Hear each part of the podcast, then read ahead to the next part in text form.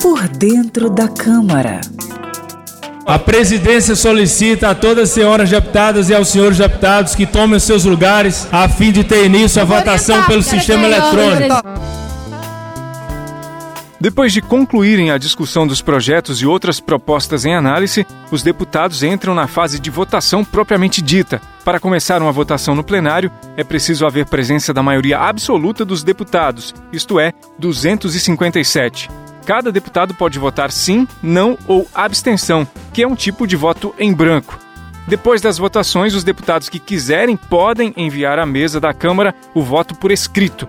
Quase sempre os votos são feitos simbolicamente, ou seja, os deputados declaram o voto permanecendo como estão. Contrários normalmente levantam as mãos.